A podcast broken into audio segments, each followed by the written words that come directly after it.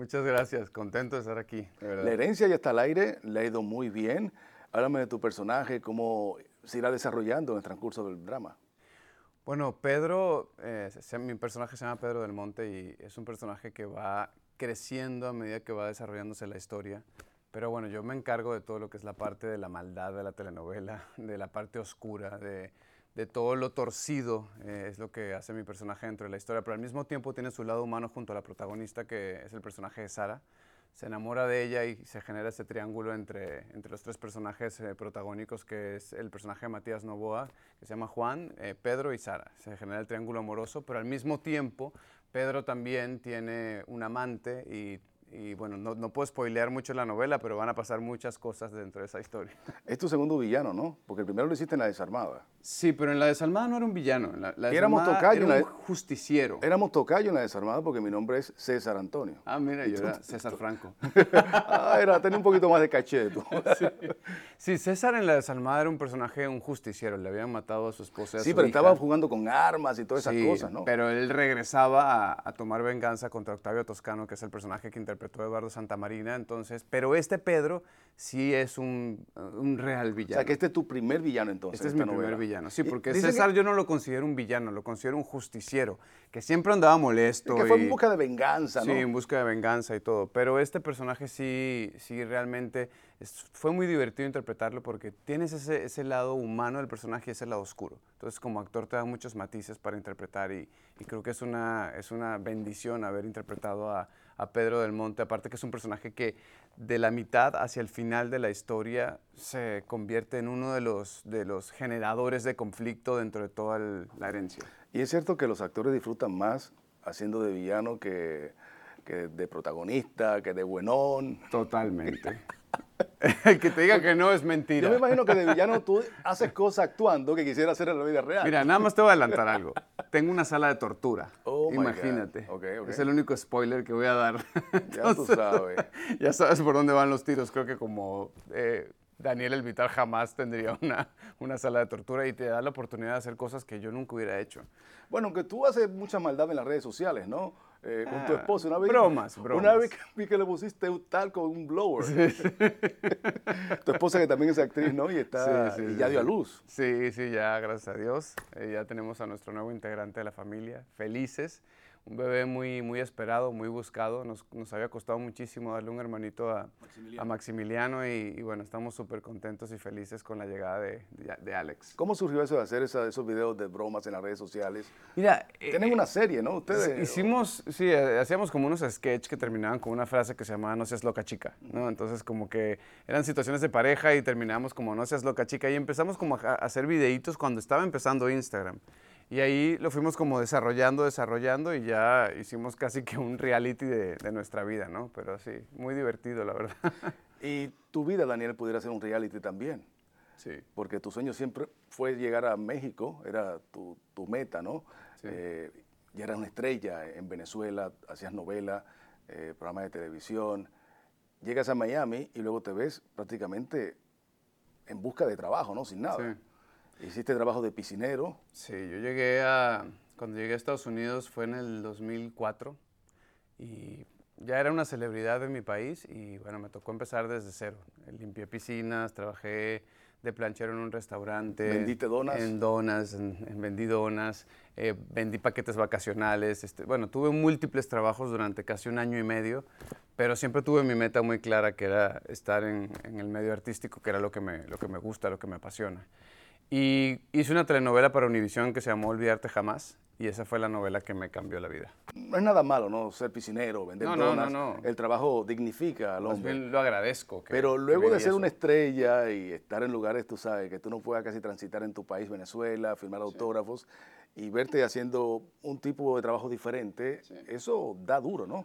Sí, fue, fue difícil, no te voy a decir que, que fue muy fácil, pero, pero a mí eso me llenó de, de- energía, de, de- motivo, de, fue mi motor. Una vez que yo era alguien conocido y empecé desde cero aquí en Estados Unidos con trabajos que nunca había hecho, eh, me hizo también eh, apreciar muchísimo las cosas que voy alcanzando poco a poco, ¿no? Y nunca eh, permitir que, bueno, que se pierda un poco de humildad o que no entienda eh, cada situación de trabajo de cada persona que está en un set de televisión, el que trae el café, el, camarógrafo, el director, o sea, todos tienen como su espacio y para mí es, es muy importante y lo valoro muchísimo porque pasé por todos esos trabajos, ¿no?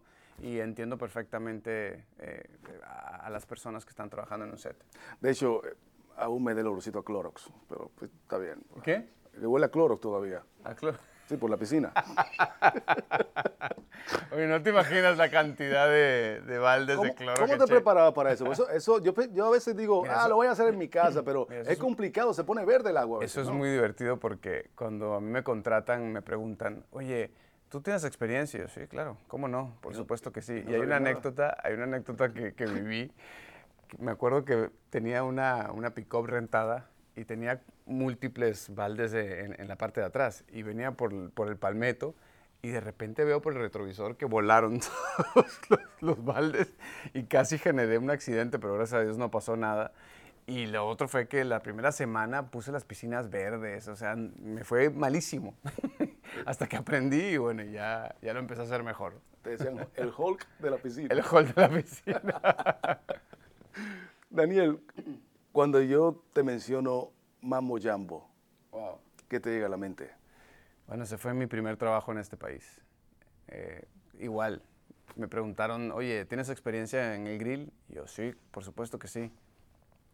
Había hecho hamburguesas en mi casa y era mucho, ¿no? Y bueno, el primer día de trabajo fue un fin de semana lleno el restaurante, múltiples órdenes y yo en el grill ahí ni sabía cocinar y me tocó aprender, me tocó resolver y, salir adelante, pero sí fue mi primer trabajo aquí en, Estados Unidos y eso lo, lo, valoro muchísimo. ¿Ese restaurante existe aún? Creo que ya no, creo que ya no existe, pero, pero sí fue, estuve casi seis meses ahí en Mamboyambo. Ya soy especialista en el grill ahora. ¿Y era qué tipo de comida? ¿Rápida? Eh, eran como, no, eran como churrascos, este, pollos, ese, tipo de comida como tropical. Yo me da el olor a churrasco. Sí, sí, sí. Óyeme, eh, hay algo muy curioso en tu vida. Eh, tú soñaste con ser dentista, odontólogo.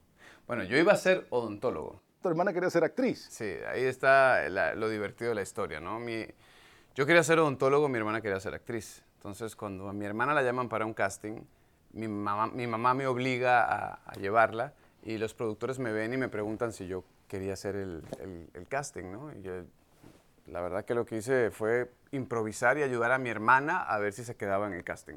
Y a las dos semanas me, ofrecieron un protagónico y a mi hermana no la llamaron. Pero lo simpático de esta historia es que mi hermana después se dedicó a ser técnico dental y yo me dediqué a la actuación. Entonces se invirtieron los papeles. ¿Y sigue tu hermana trabajando como técnico dental? No, ya no, ya, ya, ya, lo dejó, pero, pero bueno, así estuvo por bastante tiempo. Ok. Eh, también eres cantante, eh, tienes una voz fenomenal, eh, has grabado pues con grandes estrellas, ¿no? Cuéntame en qué momento está esa faceta como cantante. Bueno, fíjate que en la pandemia pues yo le di como una pausa a la música, bueno, por temas de que tenía varias canciones guardadas que no quería sacarlas porque no tenía esa oportunidad de poder hacer promoción, de poder estar en contacto directo con la gente. Y ahorita en el mes de agosto voy a regresar a la música. Hice una canción junto a Carlos Baute, eh, escrita por eh, Rey el Auténtico, que es un gran productor, trabajó para Nicky Jam, ha trabajado para grandes eh, reggaetoneros muy importantes. Y bueno, regreso con esta canción. tuvimos la oportunidad de grabar el videoclip en pandemia, entonces Carlos grabó su parte en Madrid, yo grabé mi parte en Cancún, entonces y vamos a lanzar esta canción en el mes de agosto. ese estudio le dio muy bien, ¿no? Porque mucha gente grabó en ese estudio. ¿En cuál? El estudio Pandemia. Estudio Pandemia, sí, sí, sí. ¿Y cuál estudio? Eh, también grabaste con Chino y Nacho, el tema no salió, porque ahí vino la separación. Sí, sí, sí. Luego grabaste con Samo sí.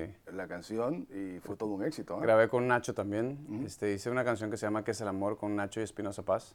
Tú sabes que vi el video musical de esa canción y yo dije, a Nacho se lo va a tragar un cocodrilo. Porque él lo grabó en los Everglades. Sí, en los Everglades. Y la toma era mi, eh, toma del medio cuerpo y se va a caer. Sí, sí, sí. sí, bueno, esa es una, es una canción que nació de esa canción con Chino y Nacho que nunca salió porque nosotros hicimos eh, videoclip, todo, una canción que se llama Estoy Vivo, y bueno, se separaron Chino y Nacho y ya no pudimos como sacar el videoclip, entonces hice esta canción que se llama ¿Qué es el amor? junto a Nacho Espinosa Paz.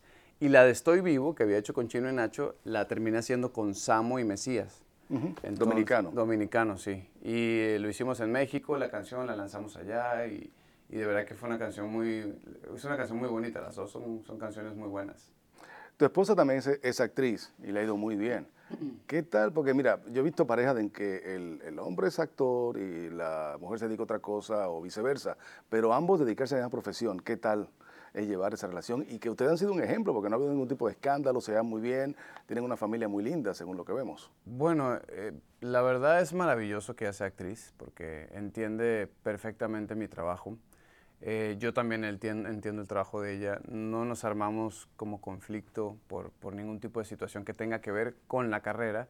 Y aparte nos entendemos, porque es complicado a veces tener una, relación con que de repente hoy grabas en México y pasas cinco meses en México, pero después tienes tres meses en República Dominicana y después pasas un año en Estados Unidos y después regresas a México. Entonces es un poco inestable la vida de nosotros pero porque nos entendemos y hacemos lo mismo, nos entendemos. Y yo creo que ese es el secreto principal de, nuestro matrimonio, es que nos apoyamos mucho en, nuestras carreras.